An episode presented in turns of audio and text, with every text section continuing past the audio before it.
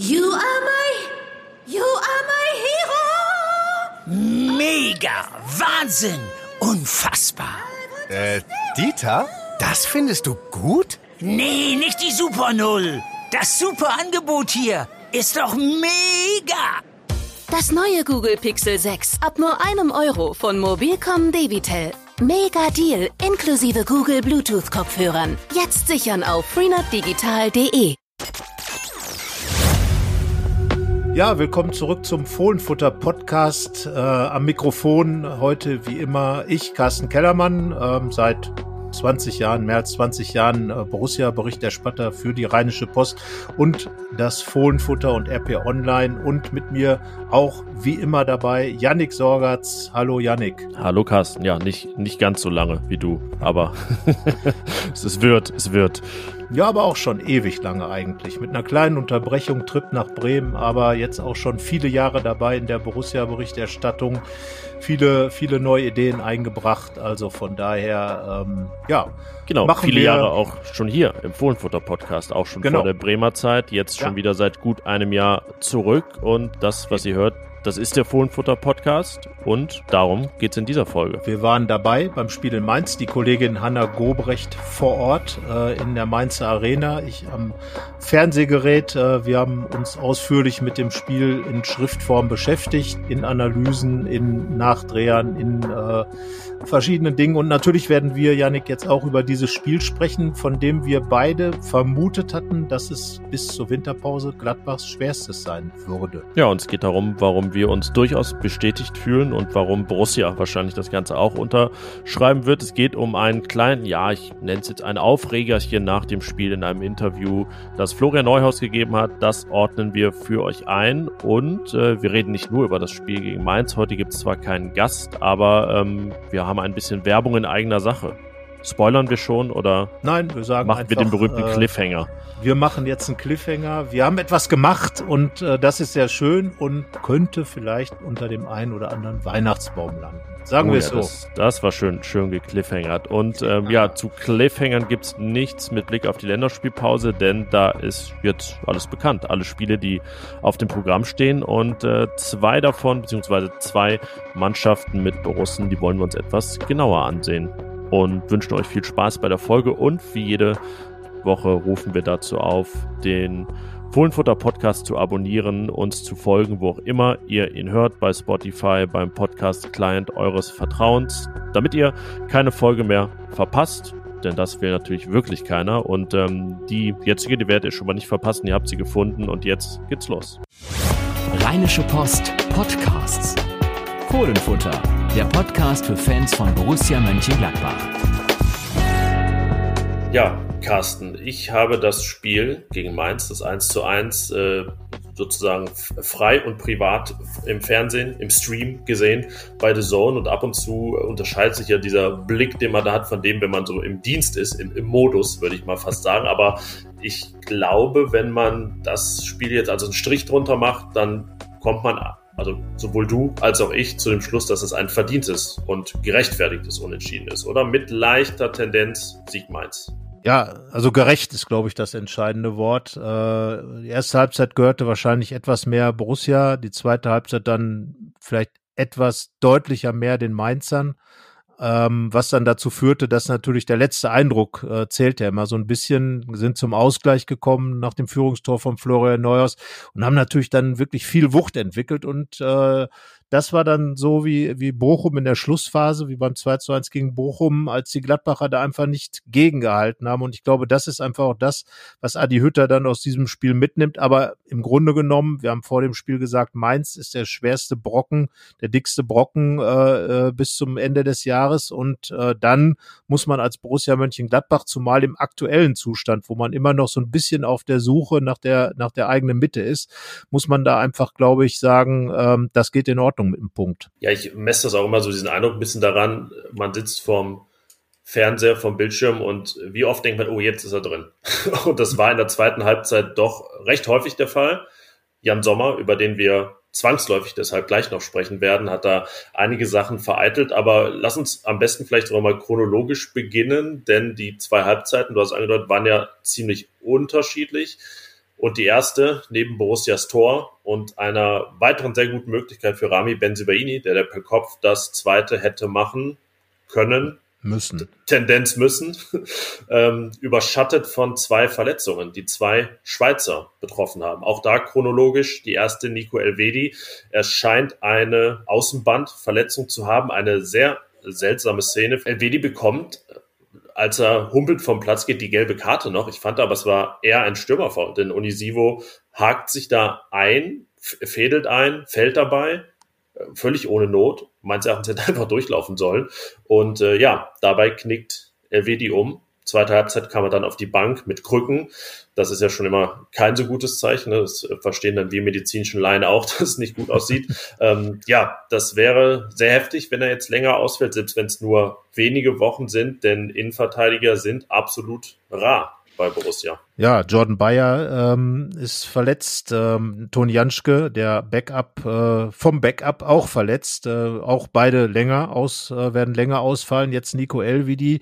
Max Eberl hat sich ja schon so weit aus dem Fenster gelehnt, dass er gesagt hat, dass es bei ihm und auch bei Brell Embolo, über den wir gleich noch ein bisschen reden werden, ähm, schwerere Verletzungen sind. Dann darf man davon ausgehen, dass sie nicht äh, innerhalb der nächsten Tage wieder äh, ins Mannschaftstraining zurückkehren werden. Beide möglicherweise auch bis Ende des Jahres äh, oder zumindest mal bis äh, fast zum Ende des Jahres und somit zum Ende der Hinrunde nicht da. Also ja, ähm, Adi Hütter ist da wirklich nicht zu beneiden, weil es sind inzwischen fehlt ihm eine komplette Dreierkette. Das ist ja seine bevorzugte äh, Formation, hatte ja auch wieder in Mainz daraufhin umgestellt, um auch die, die Flügel wieder dichter zu machen. Das hat ihm Bochum nicht gefallen und dann bricht ihm ausgerechnet äh, einer von den mehr oder weniger unkaputtbaren zurück, Nico Elvedi. Matthias Gint, der ja zwischendurch auch schon scheinbar angeschlagen gewesen, hat dann aber weitergemacht. Auch da muss man gucken, was dann noch kommt. Ist jetzt die Länderspielpause, das gibt ein wenig Zeit, aber so wie es aussah, glaube ich auch nicht, dass LWD jetzt äh, relativ schnell zurückkommt und ja, Brel Embolo bleibt, ist und bleibt einfach ein Pechvogel.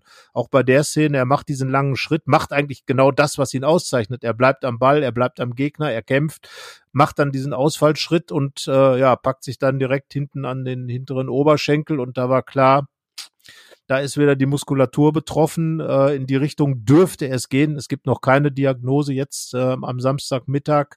Und äh, aber auch da, wie gesagt, Eberts Aussage, es dürfte bei beiden etwas schwerer aussehen, lässt auch bei Braille Embolo nichts Gutes hoffen und er hat ja schon im Prinzip seine Verletzung für die Saison gehabt.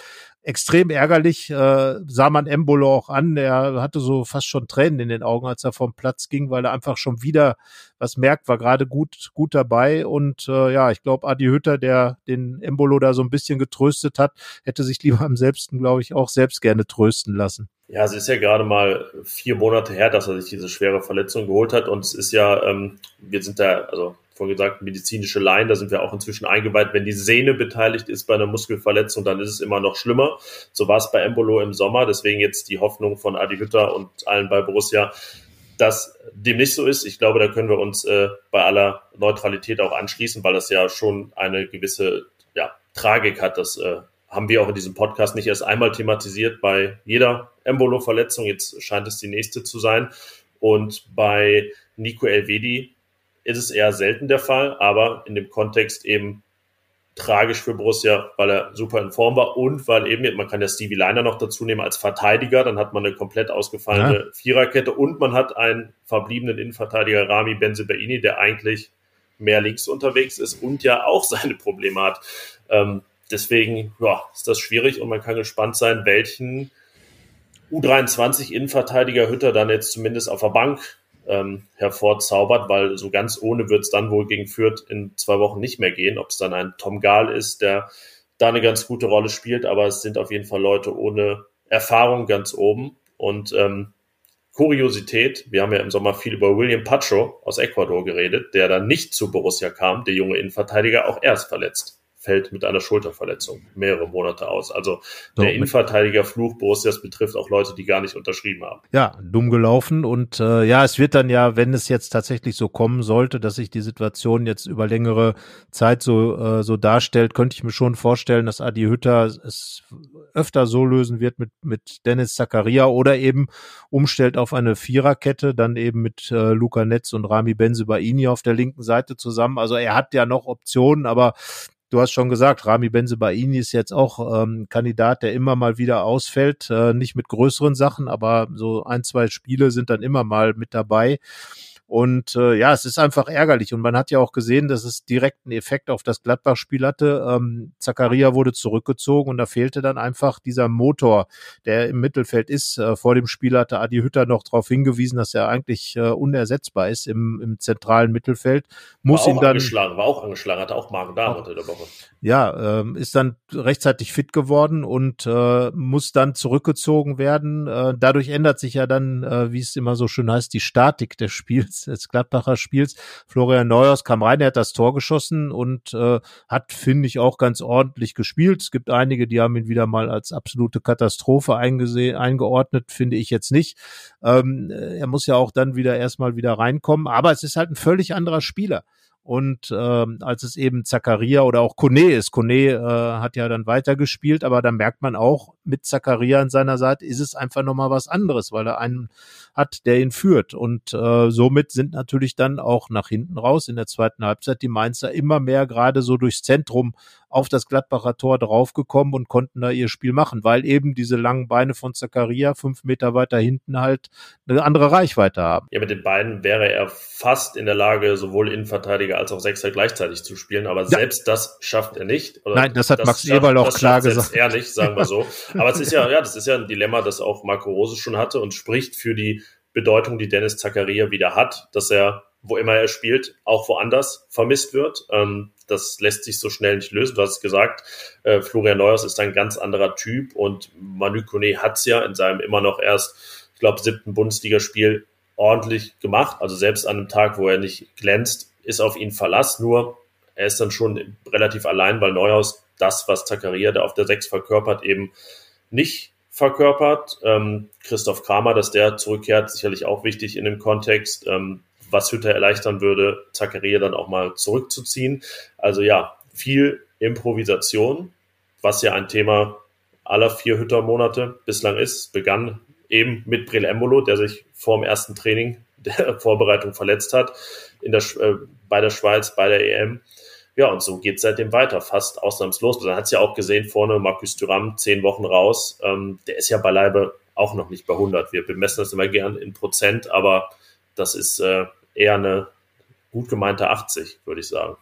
Ja, ist auch logisch. Er hat, er hat diese ganzen Monate gefehlt, ähm, hat keine Spielpraxis sammeln können und äh, deswegen ist es auch sehr ärgerlich, dass Brell Embolo wieder ausfällt, wahrscheinlich äh, länger wieder ausfällt, denn äh, der hatte sich gerade so reingefuchst in diese ganze Hüttergeschichte, ähm, hat eben auch mit seinem Spiel äh, wirklich was bewegt. Klar, natürlich dieses herausragende Spiel gegen Bayern München, aber auch sonst immer präsent gewesen als Spieler und ähm, jetzt kommt dann in äh, Tyram natürlich auch einer, der auch eine gewisse körperliche Präsenz Präsenz hat, aber trotzdem völlig anderer Spieler natürlich ist, der auch Wucht hat, aber eine andere Art von Wucht. Und äh, dann wird das Spiel wiederum eine neue Note bekommen. Jetzt ist Alassane Player natürlich wieder zurück, den äh, Adi Hütter ja zu Beginn hat Mittelstürmer spielen lassen. Also ja, er hat, er hat Optionen der Trainer, aber eben auch muss immer wieder, jetzt hat er eine Formation gefunden, muss immer wieder umdenken, muss immer wieder neu strukturieren.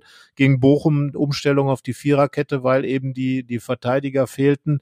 Dann hat er jetzt zurück auf die Dreierkette gestellt, dann bricht ihm da ein, ein zentraler Mann weg. Ähm, also ja, zu beneiden ist der Hütter nicht, aber ähm, ich glaube, er bleibt äh, einfach bei seinem Slogan. Ähm, können sowieso nicht ändern, müssen was raus machen. Er wird sich also immer wieder was ausdenken, aber auch klar, dadurch ist natürlich diese von uns auch geforderte Stabilität, diese Konstanz äh, immer schwer zu erreichen. Das muss man dann leider dann auch sagen. Ja, es äh, kann man sich eigentlich jetzt schon für zumindest den ganzen November notieren. Ähm, ist eher ein von, von Spiel zu Spiel schleppen, schauen, was drin ist, das Beste rausholen und dabei bleiben.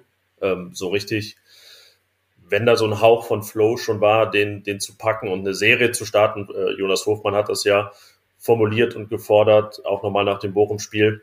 Na, sieht gerade schwierig aus, da wirklich jetzt irgendwie so durchzumarschieren. Ah, ich bleib aber dabei, dass die Mannschaft, die noch da ist, ich meine, wir reden immer noch über eine Mannschaft, bei der Lars Stindl auf der Bank saß in, äh, ähm, in äh, Mainz und äh, bei der ein Markus Thüram noch von der Bank kommt, auch wenn er erst bei 80 Prozent ist, würden ihn einige Bundesligisten doch mit Kusshand nehmen mit 80 Prozent Thüram. Und ähm, ja, also Gladbach hat immer noch eine Mannschaft, die das, was wir, äh, was wir ja auch ähm, schriftlich so ein bisschen gefordert haben, dass eben bis äh, zum Winter sie sich schon positioniert, was auch Berti Fuchs gesagt hat, möglichst kein Spiel mehr zu verlieren. Und äh, da bleibe ich dabei, das muss auch mit dieser Mannschaft möglich sein. Das muss auch möglich sein, wenn man öfter mal was umstellen muss. Das ist eben, sage ich mal, das fußballerische Leben. Das hätte man auch, wenn man Europa spielen würde. Also so ein bisschen ist es dann eben Europa ohne Europa, eben nur durch die Verletzungssituation hervorgerufen. Also eine Entschuldigung, und das wird auch Adi Hütter genauso sehen, eine Entschuldigung wird das nicht sein. Und Gladbach ist immer noch stark genug, aus den Spielen, die es noch gibt, die nötigen Punkte zu holen, um wirklich dann im einstelligen äh, Bereich dann auch unterwegs zu sein zur Rückrunde. Ein größeres Thema gab es dann noch nach dem Abpfiff. Florian Neuers hat bei The Zone ein Interview gegeben, hat erstmal angefangen, dass ihm das Tor natürlich sehr gut tut, dass es ihn auch gefreut hat, dass es so eher ein Tor des Willens war, weil er durchgelaufen ist und jetzt da nicht irgendwie rumgeschnörkelt hat und schönen Schlenzer in den Winkel, sondern ja, da stand, wo man auch mal stehen muss. Hat dann über seine Rolle gesprochen in vergangenen Wochen und sagte, er hätte sich etwas mehr Rückendeckung vom Verein gewünscht. Ähm, was denkst du über die Äußerung? Die ist äh, viel diskutiert worden. Viele konnten das jetzt nicht verstehen, sagen, ähm, naja, er muss ja seine Leistung bringen. Ähm, ja, wie siehst du das? Also zum einen hat er das ja dann später auch noch gesagt und äh, ja, so in diesem Kontext wirkte das äh, irgendwie so sehr zweischneidig, das Ganze. Einmal ein bisschen wie so beleidigt, andererseits aber auch ein äh, Wort in die Offensive gesprochen, darauf hingewiesen, dass er einfach unzufrieden ist. Und ich glaube, das wollte er sagen. Ähm, konkretisiert hat das ja auch nicht, was ihm da jetzt wirklich gefehlt hat. Und äh, dann fragt man sich natürlich, was kann, wenn das Leistungsprinzip einen Spieler auf die Bank befördert, was soll dann vom Verein äh, kommen? Also Max Eberl kann ja nicht zu, zu Adi Hütter gehen und sagen, so, jetzt lass den Flo mal spielen. Also das kann es ja nicht sein. Was genau das war, möglicherweise, dass man seine Qualitäten das ein oder andere Mal noch ein bisschen mehr hervorgehoben hätte und vielleicht gesagt hätte, was Max Eberl jetzt in Mainz gesagt hat, dass eben Neuhaus ein ganz anderer Spielertyp ist als Kone, als Zakaria und ähm, ja, Adi Hütter sieht ihn einfach auch anders. Adi Hütter sieht ihn mehr offensiv als Achter, als Zehner vielleicht und eben nicht als diesen Sechser. Und in der aktuellen äh, Systematik äh, sind diese Positionen eben nicht so besetzt, beziehungsweise es gibt sowohl auf der 10 als auch auf der 6 eben extrem viel Konkurrenz. Ja, und Florian Neuhaus hat, das hat er auch selber zugegeben, ein paar wirklich nicht so gute Spiele gemacht. Augsburg war für ihn dann sozusagen der Break-Even, dann ging es raus aus der Mannschaft, wie bei Alassane Player, die ja da beide sehr lethargisch wirkten. Und äh, ja, Player kam zurück, Bochum Tor gemacht, äh, gleich wieder jetzt Startelf in Mainz und das muss der Weg für Florian Neuhaus sein. Ich glaube nicht, dass man diese Aussage überbewerten muss, aber man wird natürlich sehen, inwieweit sie in Bezug auf seine Zukunftsplanung dann vielleicht doch eine Rolle spielt, wie sehr er dann eben Borusse sein will oder sich eben auch als Borusse fühlt mit diesem Gedanken, dass eben der Verein vielleicht nicht ganz so hinter ihm gestanden hat in dieser Situation. Wobei man da auch sagen kann, dass genau die Situation, die er jetzt hat, nicht unbedingt ähm, ja, Nachweis geliefert hat, dass er dann für höhere Aufgaben schon äh, bereit ist. Also ähm, ja, ist so ein bisschen die Frage, ja, was, was will er machen, gerade ähm, in dieser Situation. Und ich finde, was Adi Hütter und den Umgang mit dem angeht, ist ja auch einfach eine Wahl des pädagogischen Ansatzes. Es gibt einen Trainer, der streichelt dann so einen Spieler eher über Wochen und es gibt einen Trainer, der auch mal äh, verbal, ne, weiß, ja. was ich jetzt, was ich jetzt nicht sage, wortwörtlich.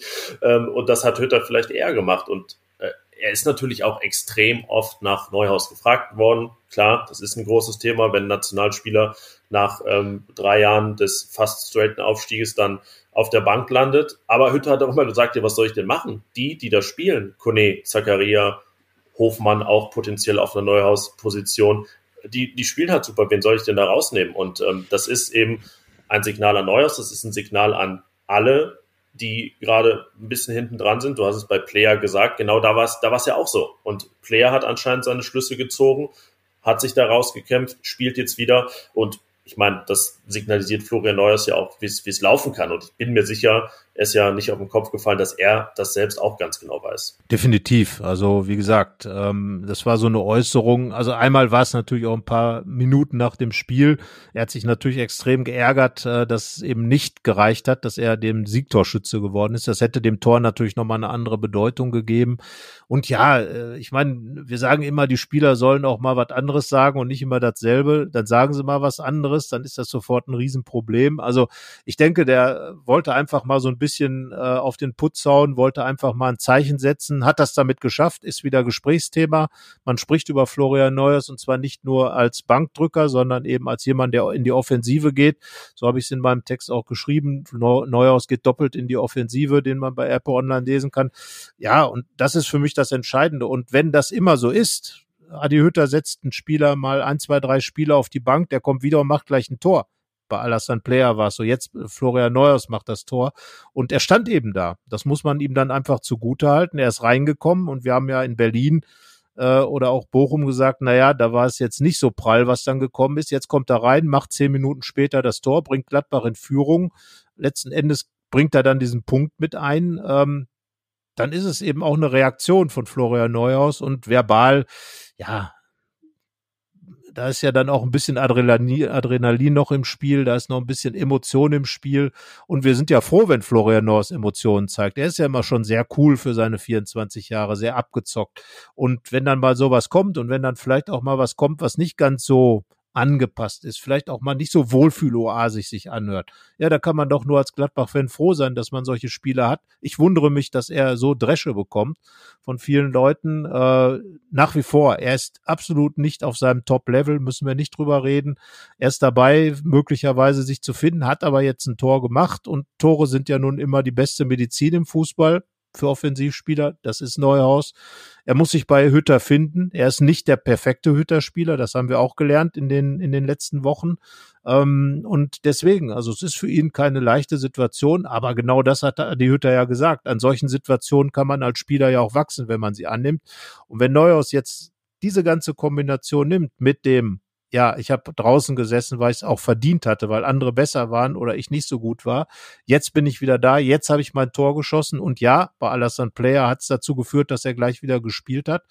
Dann kann das ja der Weg sein. Zumal, wir haben drüber gesprochen, viele Ausfälle, die möglicherweise, Neuhaus kam durch Elvidis äh, Auswechslung rein, die möglicherweise ihm dann wieder eine Tür aufmachen. Und vielleicht ist das auch sein Anfang, jetzt die Zweikämpfe anzunehmen, in die Offensive zu gehen, wie du es gesagt hast. Das hat er jetzt einmal verbal getan und vielleicht folgt das jetzt dann auch nachhaltiger auf dem Rasen. Der Spieler des Spiels. Er wäre Florian Neuhaus ja wahrscheinlich äh, der Spieler des Spiels gewesen, wenn Borussia gewonnen hätte und irgendwie hinten weniger zugelassen hätte. Nun ähm, gab es einiges, was aufs Tor von Jan Sommer flog in der zweiten Halbzeit, weshalb er unser Spieler des Spiels geworden ist. Ähm, sieben Paraden insgesamt. Mehr hat er nur in den Bayern-Spielen gezeigt. Da waren es jeweils acht. Und ja, man kann sagen, da waren qualitativ auch einige hochwertige bei. Ja, definitiv. Also äh, Sommer hat ja nun extrem gute Reflexe, das wissen wir, er hat eine große Sprungkraft, äh, womit er dann eben äh, die zehn Zentimeter, die andere Torleute vielleicht mehr haben, locker ausgleicht. Also, dass Borussia Mönchengladbach einen Torwart hat, der absolut internationale Klasse repräsentiert. Äh, darüber müssen wir uns, glaube ich, nicht unterhalten. Es ging ja eher immer darum, dass er eine Phase hat, in der er gar nicht diese hundertprozentigen gehalten hat. Und die hat er halt jetzt in Mainz gehalten. Die hat er auch in, gegen Bochum gehalten. Einen ähm, auch schon gegen Bielefeld darf man ja auch nicht vergessen. In dem Spiel hat er auch eine großartige Parade ja, gezeigt. War das genau mit den viertmeisten Paraden. Und Saison, ja. äh, deswegen, also ich sag, ähm, Jan Sommer hat eine ganz, ganz hohe Qualität, ist einer der besten Torhüter der Bundesliga. Äh, wie, wie jeder andere auch hat er seine Phasen. Und im Moment hat er wieder eine absolute Hochphase, in der er eben dafür verantwortlich ist, dass Borussia in den letzten beiden Spielen vier Punkte geholt hat. Lustigerweise war er als Torwart am 5 zu 0 gegen Bayern am allerwenigsten beteiligt. Das ist ja normalerweise immer andersherum. Wir erinnern uns da an Spiele, wo Marc-André Testing oder aber auch Jan Sommer wirklich da die Hände heiß geschossen bekommen haben. Aber in diesem Mal war es eben so, dass er gegen Bochum und in, in Mainz dafür verantwortlich war, dass Borussia gewonnen, respektive den Punkt geholt hat. Und damit macht er einfach seinen Job im Moment richtig gut. Ja, wir erinnern uns an Wolfsburg, als er beim Stand von 2-1 auch einen sehr wichtigen Ball gehalten hat, den viele schon drin gesehen haben von Luke Bacchio. Und ja, das äh, ist ja auch so ein Ding. Äh, man kann ja nicht immer Sachen fordern wenn sie dann passieren, werden sie nicht ausreichend gewürdigt. Heißt immer, Jan Sommer hält zu selten auch mal Punkte fest. Genau das hat er jetzt getan. Und dafür gebührt ihm der Titel Spieler des Spiels. Das war ja fast mit Lee von, von Mainz ein Privatduell ähm, zwischendurch. Ja. Und äh, aber wie es dann so ist, ironischerweise fliegt dann der Linksschuss eines Landsmannes aus der Schweiz in den Winkel, von dem es heißt, er hatte eigentlich gar keinen linken Fuß. Also ja, viele qualitativ hochwertige Chancen vereitelt, aber dann ein ja, Sonntagsschuss am Freitagabend, der in den Winkel geht. Und solche Tore wollen wir ja auch sehen. Also das muss man ja auch mal sagen, äh, auch wenn es dann am Ende die Mainzer waren, äh, da muss man ja gar nicht die Gladbach-Brille aufhaben, sondern ganz klar die Fußballer, Fußball-Fan-Brille. Und wenn man dann solche Tore sieht in so einem Spiel, äh, ist doch wunderbar. Und es hat sich ja auch da gezeigt, man äh, vor dem 1 zu 0 hat ja Rami Benzebaini mal aus der Distanz geschossen, dann hat Zentner den Ball abprallen lassen, als Neuhaus dann reingestochert hat. So, jetzt dieser Schuss äh, einfach mal in den Winkel geschossen und äh, das sind die einfachen Mittel im Fußball. Zweite natürlich auch noch richtig schön anzusehen. Und äh, im Grunde genommen passte das ja auch so ein bisschen zum Spiel, dass, dass seine Ästhetik doch eher in der Intensität hatte, ähm, anstatt in den fußballerischen Bereichen. Und äh, so passten, wie gesagt, die Tore dazu, ein bisschen reingestochert, dann eben reingeschlänzt aus der Distanz, nicht herausgespielt, so meine ich. Es war natürlich trotzdem absoluter Kunstschuss. Äh, bin ich mir auch relativ sicher, dass das äh, in Richtung Tor des Monats eine gute Chance haben wird, dieses Gegentor der Gladbacher. Und äh, die kriegen jetzt öfter solche Dinger. Wir erinnern uns an Stuttgart, äh, auch aus äh, 350 Metern ins Tor. Also von daher, gut, ist einfach ein schönes Tor, kann man sich immer wieder angucken, auch wenn man kein Mainzer ist. Und äh, ja, in der Summe bleibe ich dabei, äh, dass diese beiden Tore mit äh, dem Ergebnis auch das Spiel dann vernünftig widerspiegeln. Und ähm, ja, ob man da jetzt äh, wie bei den Expected Goals der eine vielleicht eine 0,5 mehr oder weniger hat, äh, sei dann mal dahingestellt. Ja, Florian Neuer ist übrigens eine 0,94. das sieht man auch selten. Aber gut, da ähm, sag ich mal, war dann auch, ähm, also gehen dann die Expected Assists so auf, aufs Konto des Mainzer Torwarts. Ja, jetzt ähm, sind elf Spiele um. Borussia hat 15 Punkte und wir nehmen, wie gesagt, am Samstag Vormittag auf, was uns ja die Möglichkeit gibt, uns ein bisschen frei zu machen mal von der Tabelle, weil ja noch viele andere Spiele dann kommen, die vorbei sein werden. Wahrscheinlich, wenn ihr diesen Podcast hört, äh, wann auch immer das ist in den nächsten Tagen oder am späten Samstag.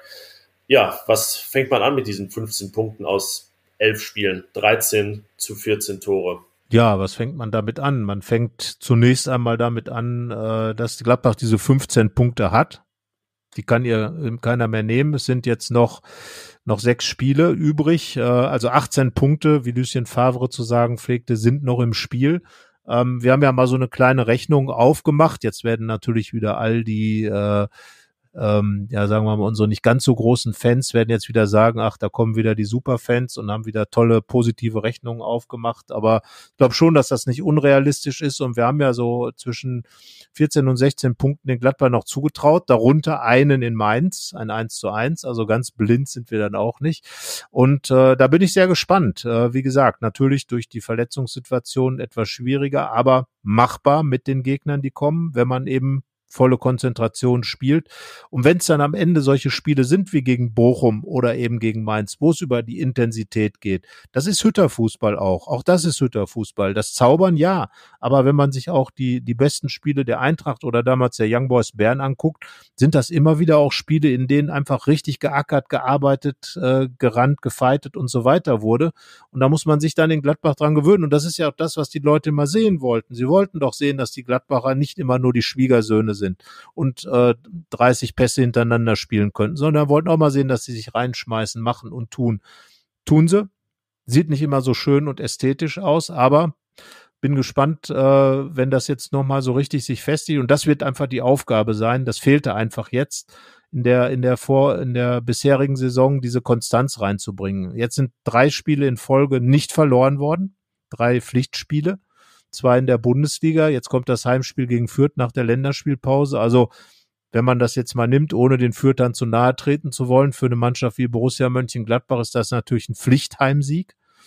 Und ähm, dann wären es dann eben sieben Punkte aus drei Spielen. Und wenn das jetzt der Schnitt wird bis zum Ende, glaube ich schon, dass Gladbach sich dann deutlich nach oben verändern wird. Ja, die Tendenz bleibt ja positiv. Was jetzt für mich wichtig ist, dass bei allem Dagegenhalten, Zweikämpfen und Ackern dann auch es vielleicht nicht mehr die 30 Pässe sind, aber die fünf, die dann zum Tor führen, die irgendwie insgesamt doch zuverlässiger und sauber gespielt werden. Das war in der zweiten Halbzeit. In Mainz war es ja nicht so, dass es keine Umschaltsituation gab. Also es hätte ja ein paar gegeben, äh, wo dann aber der letzte, vorletzte Pass nicht stimmte. Da gilt es noch ein bisschen die Balance zu finden. Aber was den Höter-Fußball angeht, gibt es ja klaren Aufwärtstrend, klare Dinge, die sich festigen. Das wird auch weiter der Fall sein. Jetzt, nachdem ein Drittel der Bundesliga-Saison um ist und wenn man sich das so anschaut, also auch die, die Gegner, die Borussia jetzt hat, da sind ja viele Spiele bei, wo man gar nicht weiß, wie man die so richtig einordnen soll. Also zu Hause gegen Freiburg, eigentlich immer ein sicherer Heimsieg. Freiburg jetzt aber der große Überflieger. Dann geht's nach Hoffenheim. Hm, mal eine gute Bilanz dort gehabt, mal eine schwache. Hoffenheim weiß irgendwie auch nicht so richtig, wo es hingeht. Dann eine Mannschaft wie Frankfurt, die die Bayern schlägt, in Europa schon weiter ist, aber unten drin steckt. Also ja, noch viele, viele Fragezeichen. Ähm, deswegen ganz gut, dass wir die Tabelle gar nicht so konkret thematisieren, weil die wahrscheinlich gerade wirklich noch nicht die allergrößte Aussagekraft hat. Ja, ich glaube, ein großes Merkmal dieser Bundesliga-Saison ist doch die fehlende Konstanz. Also wenn man auf Leverkusen schaut, wenn man, wenn man auf Dortmund schaut, wenn man, also keiner ist eigentlich dabei, der, wo man sagt, der zieht jetzt gerade so richtig durch. Äh, wie gesagt, du hast die Frankfurter äh, letzte Saison ein Überflieger äh, oder einer der Überflieger und jetzt äh, haben sie doch Probleme. Wolfsburg schon den Trainer rausgeschmissen. Äh, also da gibt's doch einiges an ähm, fehlender Balance bei allen Clubs und da reiht sich Gladbach eben ein.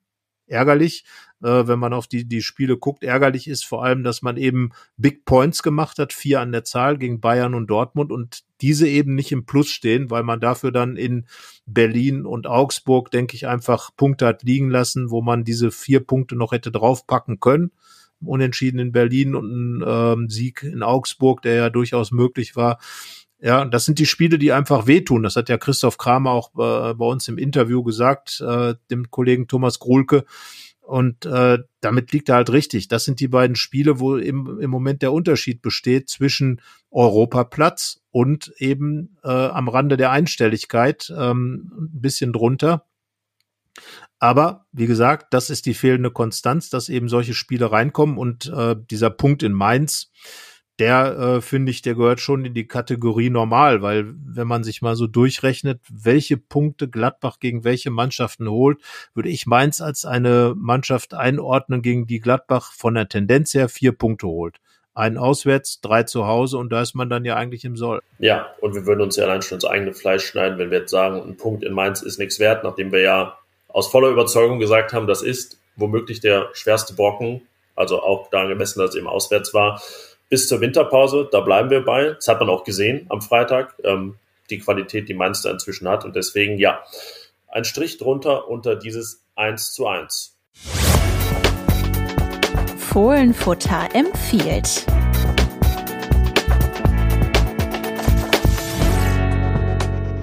Und bevor wir gleich noch ein bisschen vorausblicken auf das, was in der Länderspielpause ansteht, sagen wir, wie es ist, Carsten wir haben ein Buch geschrieben. Das, ja, nicht nur wir, also sondern Team, wir vier, unser Team, unser Team, genau. das Borussia-Team, also Yannick Sorgatz und Carsten Kellermann, aber eben auch Hanna Gobrecht, äh, die natürlich als Dame hätte äh, die erste Position der Nennung haben müssen, und Thomas Gruhlke, ähm, unser Statistikexperte, unser, ja, sagen wir mal, Urborusse sozusagen. Unser ehemaliger Hockey-Weltklasse-Spieler. Ja, darf man nicht vergessen. Äh, deutscher Hockeypokal. Wenn er das hört, ne, dass ich das gesagt habe. Ja. Oh je, ja, ja. ja. Er hört es nicht gerne. Thomas ist sehr bescheiden, was das angeht, aber er hört das man darf immer gerne. mal wieder. Den Podcast hört er hoffentlich schon gerne. Ja, zumal. er hat ihn ja auch schon mal mitbestritten. Eben. Nun genau. gut, also wir zu viert haben uns äh, befleißigt, äh, eine Idee umzusetzen, ein Buch über Borussia Mönchengladbach zu schreiben. Eines, das sich eben nochmal damit beschäftigt, die Geschichte, die Erfolgsgeschichte des Clubs darzustellen. Und das, äh, Yannick, glaube ich, in einigen äh, interessanten Darstellungsformen. Ja, du hast das Wort Erfolgsgeschichte erwähnt, das ist auch im Untertitel zu finden. Das Buch heißt Fohlen, Bilder, Emotionen, die Erfolgsgeschichte von Borussia Mönchengladbach. Und das ist eben so ein bisschen der Ansatz. Ähm, es ist eine fast, kann man sagen, kompakte Chronik auf ähm, nur 48 Seiten, mag manch einer sagen, aber es sind eben viele, viele Geschichten, Momente, Protagonisten, ich würde fast sagen, die wichtigsten alle vertreten. Ähm, ihr reist, wenn ihr dieses Buch durchblättert und lest, durch die Geschichte von 1960 bis nahezu in die Gegenwart. Das Bayern-Spiel hat es knapp nicht mehr reingeschafft, ähm, hätte sonst Seite 49 verdient gehabt, wahrscheinlich. Und das Ganze garniert mit Bildern, die auch zum Teil, ja, ich würde sagen, was die Vereinsgeschichte angeht, ikonisch fast sind. Denke da an den springenden Netzer nach seinem Tor 73 im Pokalfinale, wo man nur seinen Rücken sieht, aber jeder hat sein Gesicht vor Augen äh, trotz allem Jupp Heynckes, der daneben ihm steht. Und äh, ja, von dem Format, von dieser Größe gibt es viele, viele Bilder und dazu eben jeweils von uns aufgeschrieben, ähm, die jeweiligen Geschichten dazu. Genau, zum Beispiel, warum Günter Netzer auf dem von dir angesprochenen Foto die Nummer 12 trägt. Auch das erfahrt ihr und, in diesem Genau. Buch. Und äh, ja, ich, ich glaube, es ist einfach wirklich, du hast gesagt, nochmal eine ganz kompakte Marsch, ein kompakter Marsch durch die doch äh, ereignisreiche Vereinsgeschichte von Borussia Mönchengladbach. Und äh, da muss man dann einfach sagen, da muss man sich schon ganz schön zusammenreißen, um Dinge auch weglassen zu können. Das, das ist ja bei jedem Buch natürlich so. Selbst in der äh, riesigen Chronik äh, Borussias äh, hat wahrscheinlich am Ende nicht alles Platz gefunden. Aber hier eben ähm, auf die wesentlichen Momente ausgelegt, auf die wesentlichen Bilder, auf diese ikonischen Momente, diese ikonischen Bilder. Und ich glaube, das macht das Buch auch spannend, dass man da ähm, sowohl als Einsteiger, aber eben auch als großer eingefleischter Gladbach-Fan einfach nochmal kompakt äh, erzählt bekommt, warum Borussia Mönchengladbach ein Verein ist, der wirklich ähm, ja zum Mythos eben geworden ist. Wir haben ja auch schon oft drüber geschrieben, gerade jetzt 50 Jahre nach dem Büchsenwurf, 50 Jahre nach dem Titelverteidigung 1971, 50 Jahre nach dem Pfostenbruch. Diese Ereignisse findet man natürlich auch dort. Da verrate ich jetzt ja keine Geheimnisse, das ist kein Spoilern. Wenn sie nicht drin wären, wäre es seltsam. Ja, aber genau diese Ereignisse machen ja Borussia Mönchengladbach aus und wir haben noch ein paar kleine andere Geschichten drin, die, die man mit Sicherheit ganz gut lesen kann. Ja, ich sag mal, es sind die Geschichten, die jeder kennen sollte, der es noch nicht tut und die jeder noch mal gerne liest, der sie natürlich schon kennt, weil er die Raute im Herzen trägt ähm, und es hat optisch auch noch einiges zu bieten. Ein paar Sachen, die man äh, auch nicht in jedem Buch findet. Ein paar Bilder sind in der sogenannten, jetzt äh, wird es sehr fachlich, Lentikulartechnik gedruckt. Ihr kennt das vielleicht als, ähm, früher gab es das in ein paar ähm, Sammelheften als Wackelbilder. Man kann es auch äh, 3D-Flip-Effekt nennen. Das sind diese Bilder, wo je nach Betrachtungswinkel ein anderes Motiv zu sehen sind. Also wenn ihr unser Buch durchblättert, äh, ja, wird dann aus der Meistermannschaft 1970 werden dann Weißweiler und Grasshoff oder Lars Stindl und Raphael geben sich auf einer Seite über die großen Europacup-Momente der Neuzeit ähm, sozusagen optisch die Klinke in die Hand ähm, und hinten drin noch ein paar Goodies, ein paar kleine Mini-Fanartikel, die reingelegt sind, eingestanzt ins Buch sozusagen. Und ähm, ja, dieser Flip-Effekt, den seht ihr auch schon auf dem Cover, ganz groß die Raute, abwechselnd mit dem Titel Fohlenbilder, Emotionen, die Erfolgsgeschichte von Borussia Mönchengladbach. Und ja, das ist das Werk, das wir als Team hier zusammengestellt haben, äh, zusammen mit äh, unserem Verlag von der Rheinischen Post. Und äh, ja, ich würde sagen, wenn ich jetzt mal so auf den Kalender schaue, Weihnachten naht, das ist doch eigentlich perfekt, oder? Überraschung, ja. also natürlich, 26,99 kostet das gute Stück, aber ist, glaube ich, dann doch jeden Cent auch wert. Ähm, für Gladbach-Fans ähm, kann man sich da schon ins Regal stellen.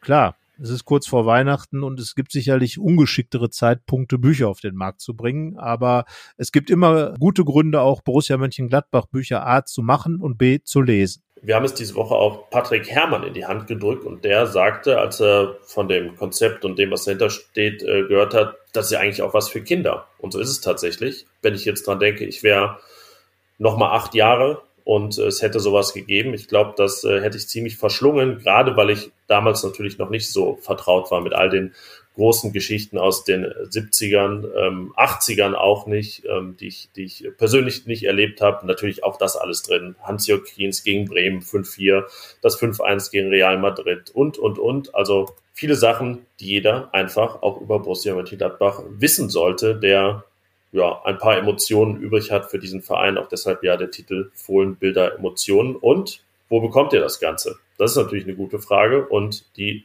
Antwort ist folgende. Ihr könnt gehen auf rp-shop.de slash Borussia. rpshop.de slash Borussia. Und dann landet ihr direkt dort. Wie gesagt, 26,99. Die Auslieferung erfolgt auf jeden Fall vor Weihnachten. Deshalb eignet es sich sehr gut als Weihnachtsgeschenk. Da findet ihr alle Infos auch kompakt auf dieser Seite.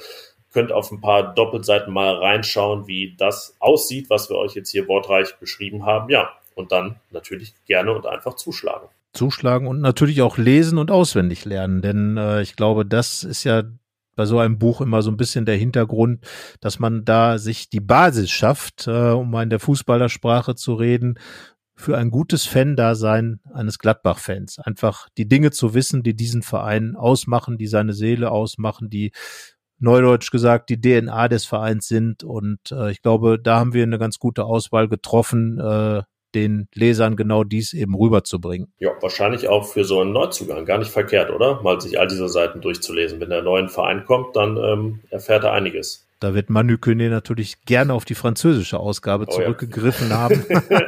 das haben wir nicht gesagt, das Buch ist auf Deutsch geschrieben. Aber das kann mir vielleicht jemand übersetzen. Ja, äh, ich weiß gar nicht, ob es noch diese kleine Fibel, Borussia-Fibel gibt, die die Spieler früher bekommen haben, wo auch ein paar solche Sachen drin standen. Sicherlich nicht mit Lentikulartechnik ausgestattet, aber äh, informativ.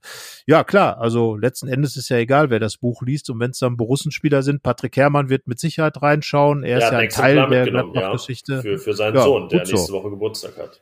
Genau so soll es ja sein. Und äh, damit ist im Hause Hermann das Buch schon mal vertreten, äh, was natürlich auch ein Anreiz für die Fans sein kann, wenn einer, der, wie Trainer Adi Hütter sagt, Fanspieler in der Mannschaft dieses Buch schon hat, dann ist es natürlich Pflicht, es auch zu haben. Und damit beenden wir diesen Werbeblock. Äh, wie ihr uns kennt, werden wir euch auch nochmal in den nächsten Folgen daran erinnern, was wir da gemacht haben mit unserem Buch. Und ähm, jetzt ist es eine etwas andere Folge als sonst. Erstmal, weil wir Samstagvormittag aufnehmen. Das gibt es auch nicht alle Wochen und alle Folgen. Und ähm, es gibt keinen Gast, denn es gibt kein nächstes Spiel. Also doch schon irgendwann, aber nicht am Ende äh, dieser Folge oder eine Woche später. Deshalb ähm, blicken wir auf das, was sonst sportlich wichtig wird. Und da landen wir bei ein paar interessanten Länderspielen. Du hast die Wahl. Wollen wir zuerst reden über die Schweiz oder über Joe Skelly? Fangen wir mit Joe Skelly an, weil da müssen wir nicht über Verletzungen reden. Denn das ist, äh, die Schweiz betrifft das ja. Ja, Joe Skelly ähm, hat sicherlich in Mainz ähm, ordentlich gespielt. Ähm, das ähm, ist eigentlich auch ein Qualitätsmerkmal, dass ein Spieler mit 18 Jahren ähm, auch einfach äh, ordentlich spielt, ohne negativ aufzufallen und äh, so weit schon gesettelt ist, dass er dann auch immer äh, vernünftig auf dem Platz gestanden hat. Ja, Joe Skelly ist jetzt nominiert worden erstmals für die US-amerikanische Nationalmannschaft. Ja, die Frage ist, ob er dann in diesem Spiel, über das wir gleich reden, äh, tatsächlich schon zum Einsatz kommt, denn es ist das Spiel für die Amerikaner. Mexiko ist der Gegner. Gespielt wird in Cincinnati auf der Grenze der zwischen den Bundesstaaten Ohio und Kentucky. Und, äh, ja, gespielt wird gerade, wenn es gegen Mexiko spielt, meistens in den nördlicheren Staaten in, in Chicago zum Beispiel ist dieses Spiel schon oft gewesen, in Cincinnati, in Columbus, Ohio, ähm, weil ganz einfach dort die Dichte der mexikanischen Menschen, die dort leben, deutlich geringer ist als beispielsweise in den südlicheren Bundesstaaten der USA. Ähm, und äh, ja, dann wäre die Unterstützung für die Mexikaner halt deutlich lauter, weil die sind ja eine richtig fußballverrückte Nation, geben dann auch richtig Gas und da sind die Amerikaner dann einfach und sagen sich, gut, dann äh, sind dann eben mehr von unseren Leuten dann näher dran und im Stadion und bei den weiten Entfernungen, da werden also jetzt sicherlich nicht Tausende von, von ähm, San Diego zum Beispiel oder irgendwo von der mexikanischen Grenze aus äh, nach äh, Cincinnati fliegen. Also von daher, das ist ein Grund, warum diese Spiele gegen Mexiko oft in dieser Gegend dort in Ohio und ähm, angrenzenden Bundesstaaten Richtung Norden stattfinden. Und ja, wenn Joe Skelly da spielen sollte, dann wäre das natürlich ein richtig dickes Ding. So, ne? Wie ähm, der ähm, luxemburgische Nationalspieler der Gladbacher äh, Borges Sanchez, der gleich gegen Ronaldo gespielt hat. Und äh, Mexiko, das ist ja immer die ganz große Rivalität. Das ist wie Deutschland gegen Holland, das ist wie Deutschland Italien. Genau, das Deutschland Holland Nordamerikas oder Amerikas. Ähm, ja, und Skelly hat gar nicht so schlechte Chancen, glaube ich, weil er ja, das hat er auch in Mainz unter Beweis gestellt, weil er die Seite gewechselt hat, die er sowohl rechts als auch links verteidigen kann. Und das lieben Nationaltrainer natürlich. Ähm, alle, die, oder na, so viele haben ja Philipp Lahm nicht trainiert, einer war es, oder zwei vielmehr, Jürgen Klinsmann und äh, Joachim Löw, oder habe ich jetzt Quatsch erzählt, war Lahm 2004 vorher auch schon. Ach, Rudi Völler hat er auch noch gespielt. Naja, jetzt alle meine These untermauert es trotzdem. Nationaltrainer lieben Spieler, die links und rechts spielen kann, äh, weil es einfach ja Außenverteidiger wirklich richtig gute, oftmals rar sind. Und ähm, er hätte ja auch noch eine zweite Chance, wenn es dann nicht gegen Mexiko klappt, vier Tage später auf Jamaika. Ja, also ich glaube schon, dass er seinen Einsatz bekommen wird. Äh, Ob es dann, wie gesagt, gegen Mexiko oder auf Jamaika sein wird, warten wir mal ab. Aber für ihn ist, glaube ich, einfach diese Tatsache, dass er so schnell diesen Schritt geschafft hat, einfach das Großartige an der ganzen Geschichte. Das ist ja fast schon wirklich so eine, so eine, so eine ganz äh, typische Fußballaufstiegsgeschichte. Der, der Bursche kommt hier hin, trainiert ein bisschen oder macht ein bisschen U23 mit, dann beginnt die Saison. Ähm, Stevie Liner ist verletzt, das hat das Ganze natürlich klar befeuert, beziehungsweise dann auch auf der linken Seite Rami Benzibaini fehlte, so dass er eigentlich immer gesetzt war die ganze Zeit. Ähm, ja, und macht das aber auch einfach so gut, dass man sagen kann, wenn Berti Vogt hat in seiner Kolumne für unsere Zeitung geschrieben, für, für, für Fohlenfutter geschrieben, ähm, wenn Leiner zurückkommt, ist das nicht klar, dass er wieder spielen wird, äh, zwangsläufig, weil da ist eben dieser Joe Skelly und Vogt sagt, das ist ein ganz typisch amerikanischer Spieler. Technisch, taktisch ganz gut ausgebildet, aber vor allem natürlich Mentalität, ein Kämpfer, der rennt, der macht, der ist ein Teamplayer und das sind natürlich Dinge, auf die Adi Hütter total steht weil äh, Skelly es aber auch gut macht. Er hat sein Tor schon geschossen in Wolfsburg, er hat einen Assist schon ein, beigesteuert und er ist einfach zuverlässig und lässt auch gar nicht so viele Lücken in der Defensive. Das ist ja auch das Ding, es geht oftmals gar nicht darum, es immer gut zu machen, sondern es schon mal sehr selten schlecht zu machen. Das ist ja bei ihm wirklich so. In Leverkusen hat er Lehrgeld gezahlt, hat er auch ähm, seine Schlüsse draus gezogen und äh, kann mich jetzt an so klar verlorene Laufduelle nicht mehr erinnern seitdem. Und ähm, ja, wenn dann der Trainer einen für eine Leistung fast schon tadelt wie gegen Bochum äh, oder die als nicht so gut bezeichnet, wo er eine Vorlage gibt und äh, die meisten Zweikämpfe auf dem Platz gewinnt, dann ja, zeugt das davon, was für einen Weg Joe Skelly da schon zurückgelegt hat und wie äh, wohlverdient diese Nominierung ist. Die große Hoffnung, die Hütter trotzdem haben wird, ist natürlich, dass er gesund zurückkommt. Ähm, die wird er auch haben, bei seinen Schweizer Nationalspielern und allen anderen nur, ja, die Schweizer Nationalspieler, damit fängt es schon an, statt vier werden ja nur zwei Borussen dabei sein. Ja, wobei Brell Embolo offenbar, das hat Adi Hütter angedeutet, trotzdem zur Nationalen. Ja, das habe ich auf dem PK gehört, aber das ist ja dann dort rein, seine rein, Untersuchung macht. Ja.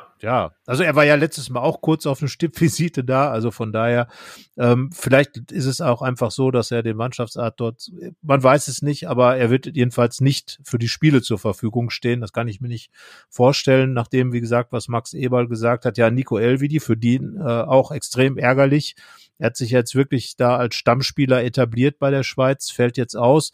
Ähm, Konkurrenz auch da groß und ähm, ja, da tut jedes Spiel, was man eben nicht macht, weh. Und vor allem natürlich eins wie das gegen Italien, den Europameister. Das ist für die Schweizer ja so ein bisschen ähm, Bruderduell, glaube ich, ähm, der Nachbarstaat und äh, Italien, der, die große Fußballnation. Und das sind eben diese Spiele, in denen die Schweiz sich doch immer beweisen will. Sie haben tolle Jahrgänge gehabt, sie haben tolle Spieler und äh, trotzdem sind sie immer noch so der Geheimtipp immer. Und keine von den ganz großen Fußballnationen. Auch wenn sie in der in der Weltrangliste vor Deutschland stehen, auch wenn sie tolle Spieler überall in der in der äh, in den großen Ligen der äh, Europas in Europas großen Ligen haben und dort immer wieder auch für wichtige Spieler und Spiele gut sind, ist das immer der kleine Herausforderer. Und jetzt ja, wie gesagt, Italien.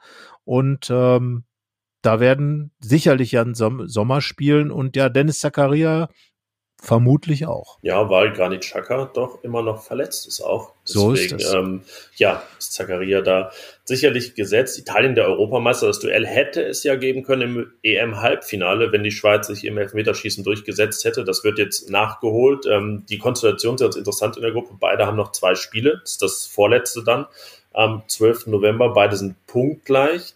0-0 ist das Spiel in der Schweiz ausgegangen. Italien ist aber zwei Tore besser. Das heißt, bei einem Unentschieden müsste die Schweiz dann im letzten Spiel gegen Bulgarien sehr hoch gewinnen, um vielleicht Italien noch zu überholen. Oder sie machen es ganz einfach und gewinnen in Italien. Das wäre ein ziemlicher Coup, den Europameister da sehr wahrscheinlich in die Playoffs zu schicken. Und selbst wenn es nicht klappt, hat die Schweiz da natürlich aufgrund ihrer Qualität, du hast da die ganzen Sachen angesprochen, ähm, sicherlich auch gute Chancen, das WM-Ticket noch zu lösen, weil eigentlich ist das ja Gewohnheit inzwischen, die Schweiz bei einem großen Turnier zu sehen. Ja, auch zu Recht, weil einfach in der Schweiz, äh, davon hat ja nun Borussia Mönchengladbach äh, auch schon ordentlich profitiert oder sich das zunutze gemacht, weil in der Schweiz einfach äh, hervorragende Ausbildungsarbeit geleistet wird, weil inzwischen auch nicht nur der FC Basel da ist, sondern eben auch Young Boys Bern in der Champions League spielt, Erfahrung äh, gesammelt wird, äh, Trainer wie Adi Hütter kommen aus der Schweiz, gehen dann in die Bundesliga und äh, oder Gerardo Seoane in Leverkusen, beide vorher in Bern gewesen. Also da wird schon eine Menge Qualität auf allen Ebenen erzeugt und wenn irgendwo ein Trainer gesucht wird, sind ja auch immer Schweizer Namen im Gespräch, wenn Spieler geholt werden, äh, Schweizer Spieler, die auch bei Topclubs angestellt sind. Äh, siehe Granit Xhaka nach wie vor Gladbachs ähm, teuerster oder äh, größter Transfer damals äh, zum FC Arsenal, gerade im Moment immer noch am Knie verletzt. Aber ja, die Schweizer Fußballer haben einfach viel Qualität, haben ähm, einfach immer auch ähm, sind Teamplayer, das ist ja auch wichtig heutzutage und äh, sind einfach taktisch gut geschult. Torhüter, müssen wir nicht drüber reden. Du hast zuletzt noch eine Geschichte geschrieben. Die äh, die Torhüter äh, der der Top-Mannschaften sind ganz oft Schweizer in der Bundesliga in Deutschland in einem Torhüterland.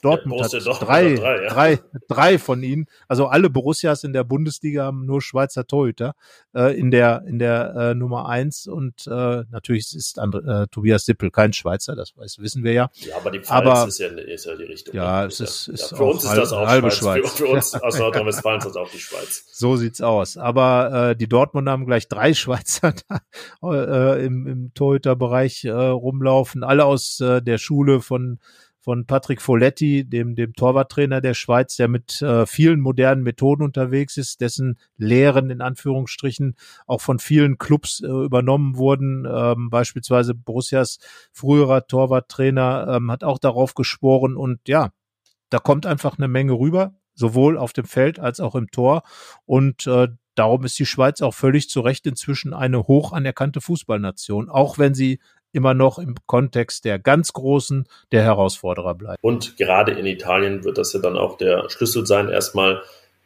defensiv gut zu stehen, am besten sogar die Null zu halten und da dann eben ganz besonders im Fokus Jan Sommer, eben auch weil sein Vordermann Nico Elvedi nicht dabei sein wird. Ja, ein spannendes Spiel, sicherlich dann das äh, ja, hochkarätigste aus Borussensicht in der Länderspielpause. Die deutschen Nationalspieler sind ja schon durch. Da gibt's dann gegen Liechtenstein auch die Verabschiedung von Joachim Löw, aber vielleicht auch mal eine Chance wieder für Florian Neuhaus. Vielleicht ähm, honoriert Hansi Flick ja sein Tor gegen Mainz oder ja, will ihn überhaupt auch mal ein bisschen länger sehen. Das äh, kann man sich ja gut vorstellen. Du dir auch.